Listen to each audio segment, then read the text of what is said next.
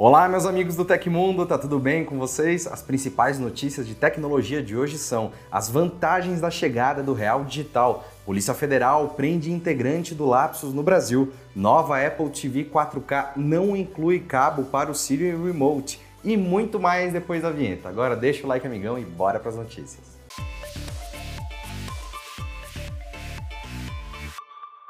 A Apple anunciou a nova Apple TV 4K, que além do chip A15 Bionic, uma melhora no desempenho da CPU de 50%, inclui o Siri Remote, controle remoto integrado assistente de voz. Outra novidade é que o controle agora conta com suporte para USB-C, mas não vem acompanhado de cabo na embalagem. As embalagens de gerações anteriores da Apple TV incluíam cabo Lightning para USB-A na caixa. Com a mudança, apesar do USB-C ser um padrão mais popular, alguns usuários podem se ver obrigados a comprar um novo cabo. Para atender clientes nessa transição, o site da Apple disponibiliza no Brasil cabos USB-C para venda por valores a partir de 150 reais. No entanto, por ser um padrão de conectividade popular, é possível encontrá-lo por valores mais baixos em outros fornecedores. Desde que começou a vender os produtos sem cabos de energia, a Apple vem enfrentando problemas o resultado de uma ação impetrada pela ABMCC, que é a Associação Brasileira dos Mutuários, Consumidores e Contribuintes,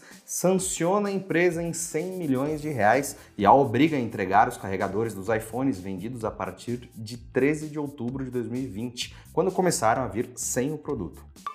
Depois do Pix, o Banco Central está prestes a lançar mais uma novidade – deve ser lançado no Brasil o real digital, um tipo de dinheiro semelhante às criptomoedas que não são geridas pelo Banco Central, diferente do real, que existirá de forma totalmente virtualizada. O real digital será uma Central Bank Digital Currency, ou CBDC, o que significa moeda digital do Banco Central. A ideia é que ela sirva para facilitar o cotidiano dos brasileiros, diminuir custos com operações envolvendo dinheiro e ajudar a modernizar o sistema financeiro, melhorando a acessibilidade das transações e a inserção de contratos inteligentes. Diferente da moeda corrente normal, não precisará ficar depositado em uma conta bancária, ou seja, ao menos em teoria, ele não requisita que seu dono tenha uma conta no banco. Imagina-se que, a médio prazo, o real digital facilite a circulação entre carteiras digitais e possa ser usado para pagamentos globais, como em viagens ao exterior ou transações internacionais. Assim, o sistema do real digital deve trazer algumas vantagens em relação aos modelos financeiros tradicionais. Talvez a principal vantagem das moedas digitais seja a agilidade na hora de fazer algum pagamento. As transações passam a ocorrer de forma imediata, sendo efetivadas em questão de segundos, sem a necessidade de haver um intermediário para a operação. É uma lógica que já começou a ser implantada por meio do Pix e avança ainda mais. Quem tem que lidar com transações financeiras entre países quando, por exemplo, recebe dinheiro do exterior, sabe que a ação pode se tornar uma grande dor de cabeça, envolvendo trâmites burocráticos e pagamento de taxas. O real digital deve facilitar as transações, visto que vai poder circular na web e chegar rapidamente no destino sem necessidade de intermediadores. Segundo o Banco Central, as transações realizadas em dispositivos móveis, como celulares e computadores, cresceram 35% entre 2019 e 2020 no Brasil. Cerca de 80% dos bancos centrais no mundo todo estão desenvolvendo suas próprias moedas digitais. Embora não seja exatamente uma criptomoeda, mas semelhante, o real digital terá tecnologia blockchain, enviando as informações pela internet a partir de blocos criptografados. Esse é um dos métodos mais seguros para efetuar transações digitais, pois ajuda a prevenir fraudes e ataques cibernéticos, medos que as pessoas costumam ter quando fazem compras virtuais. O sistema traduz uma moeda que deverá cumprir regras e recomendações internacionais e ajudarão no combate a crimes como lavagem de dinheiro e financiamento de proliferação de armas de destruição em massa. Deste modo, o Brasil se une a um movimento mundial que busca colocar em prática formas mais efetivas para diminuir esses problemas. Entende-se que a moeda digital pode ter um papel importante na inclusão financeira de camadas mais vulneráveis da população que talvez não tenham acesso a bancos. Um exemplo de um caso em que isso aconteceu é com o aplicativo Caixa Tem, criado pela Caixa Econômica Federal para facilitar o repasse do auxílio emergencial, ainda que o beneficiado não tivesse uma conta bancária. Por ser vinculado ao Banco Central do Brasil, o Real Digital tem lastro e segurança. Ainda assim, promete trazer maior liberdade para o usuário, que pode escolher como quer pagar suas contas sem depender tanto da intermediação dos bancos. Há uma vantagem que deverá ser benéfica ao próprio sistema financeiro nacional. O real digital, por não precisar de uma versão física, cédulas e moedas, portanto, não apresenta custo para os cofres públicos. A ideia é que ele promova economia com os gastos em impressão e cunhagem de moedas. Outro possível benefício do real virtual pode ocorrer paralelamente à sua instalação. Por conta de sua facilidade no manejo, ele pode forçar a concorrência positiva entre os bancos e a virtualização de seus processos para poder atrair os clientes que já não dependem tanto deles. A Polícia Federal prendeu ontem um homem suspeito de integrar a organização criminosa Lapsus Group Responsável por invasões a ambientes do governo federal, o homem que não teve seu nome revelado foi encontrado na cidade de Feira de Santana, na Bahia. O brasileiro natural da Paraíba é o principal investigado do país sobre os crimes de invasão cibernética. A ação faz parte da Operação Dark Cloud, deflagrada em agosto deste ano e que investiga os crimes cibernéticos praticados desde o final de 2021. Entre eles, a PF cita o ataque contra o Ministério da Saúde, ao Ministério da Economia, a Controladoria Geral da União e a Polícia Rodoviária Federal. Na invasão ao Ministério da Saúde, que comprometeu os serviços do Conect SUS, os criminosos informaram no site oficial do órgão que estavam em posse de 50 teras de dados do governo. O Lapsus Group é conhecido mundialmente por invadir diversas empresas como Microsoft, LG, Nvidia, Electronic Arts, Samsung e brasileiras como a Claro e a Localiza. O grupo também estaria ligado ao vazamento de informações relacionadas ao jogo GTA 6 em setembro deste ano e até a Uber. A Polícia Federal apura os crimes de organização criminosa, invasão de dispositivo informático, interrupção ou perturbação de serviço telegráfico, radiotelegráfico ou telefônico, impedir ou dificultar-lhe o restabelecimento.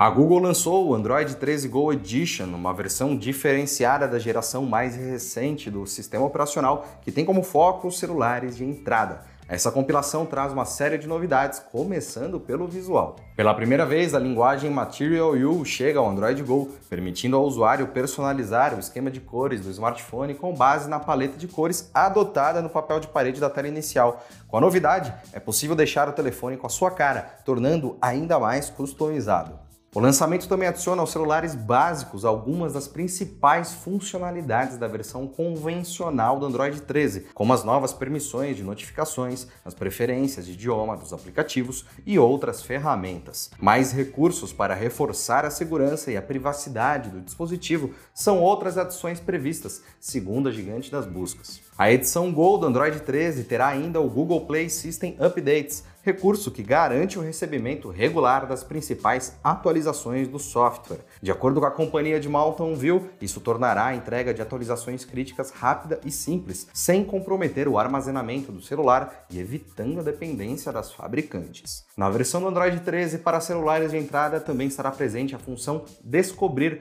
já conhecida de quem utiliza a edição tradicional do sistema. Com ela, o usuário tem acesso a uma lista de artigos, notícias e outros conteúdos sugeridos pela Google, bastando deslizar à direita na tela inicial. Previsto para estrear no início de 2023 nos smartphones mais baratos e com ficha técnica simples, o Android 13 Go Edition celebra um novo marco da compilação. Lançada há 5 anos, a variante básica do sistema operacional conta atualmente com mais de 250 milhões de usuários ativos mensais.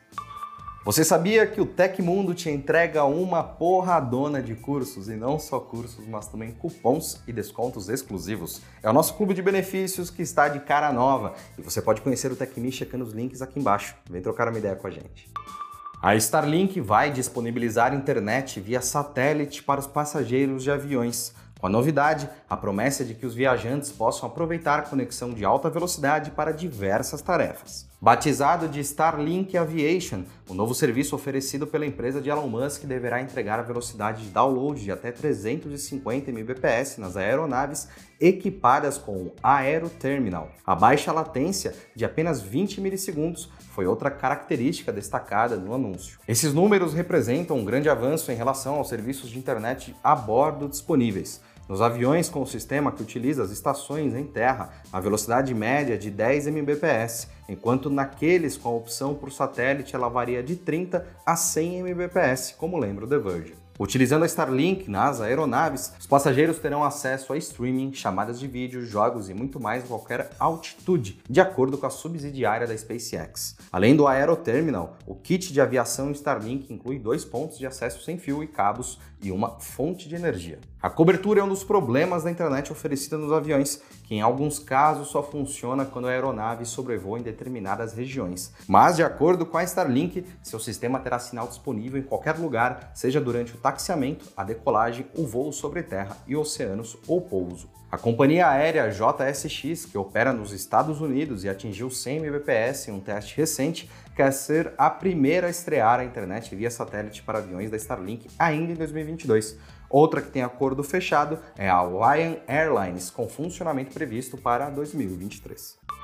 Um aluno de 17 anos detonou uma bomba caseira dentro da sala de aula de uma escola de ensino médio em uma comuna de Santiago, no Chile, ferindo pelo menos 14 colegas. O diretor do centro educacional Peñalolén, Sérgio Cordeiro, disse à imprensa local que o artefato foi feito de ácido muriático e papel alumínio que ele colocou dentro de uma garrafa. Logo depois da explosão, equipes de emergência, autoridades locais e polícia chegaram rapidamente à escola. Segundo o Cordeiro, o aluno responsável pelo incidente foi detido e afirmou ter aprendido a fazer o dispositivo explosivo caseiro em um vídeo publicado no TikTok. Em sua conta oficial no Twitter, a municipalidade de Peñalolén afirmou: Estamos com nossas equipes de saúde e segurança humana atendendo e oferecendo apoio nas ações de contenção. Fomos informados de ferimentos leves devido a traumas acústicos e alguns dermatológicos. Depois de dois anos de ensino feito por videochamada devido à pandemia da Covid-19, o retorno às aulas no Chile tem sido marcado por casos de ansiedade e episódios de violência entre os alunos do ensino médio, professores e pais. Falando desse contexto escolar, a prefeita de Peñalolén, Carolina Leitão, entende que é a violência que se instala nos bairros que está representada. Essa violência se reflete nas diferentes instâncias da sociedade. Temos que cuidar disso. Mas parece que o modelo educacional chileno, marcado pela privatização do ensino público e a livre concorrência entre as escolas, está vivendo uma crise. Segundo dados da Superintendência de Educação do país andino, os casos atuais de abusos físicos e psicológicos entre os estudantes no país aumentaram 22%, quando comparados ao nível pré-pandemia. E aconteceu na história da tecnologia. Em 20 de outubro de 1906, o Dr. Lee de Forest anunciou seu tubo de vácuo elétrico de três elementos, mais tarde conhecido como triodo. O triodo foi capaz de produzir um grande efeito de amplificação de tensão, que, quando usado para amplificar sinais fracos, tornou possível a comunicação de longa distância pela primeira vez. E se você gostou do nosso programa, pode ajudar muito a gente mandando um valeu demais aí embaixo. Todos os links estão no comentário e na descrição. E essas foram as notícias do Hoje no Tecmundo dessa quinta-feira. O programa vai ao ar de segunda a sexta, sempre no fim do dia. Aqui quem fala é o Felipe Paião e amanhã tem mais. Você pode me encontrar lá no Twitter pela Felipe Paião. Espero que vocês continuem se cuidando, a gente se vê amanhã. Um abração e tchau, tchau.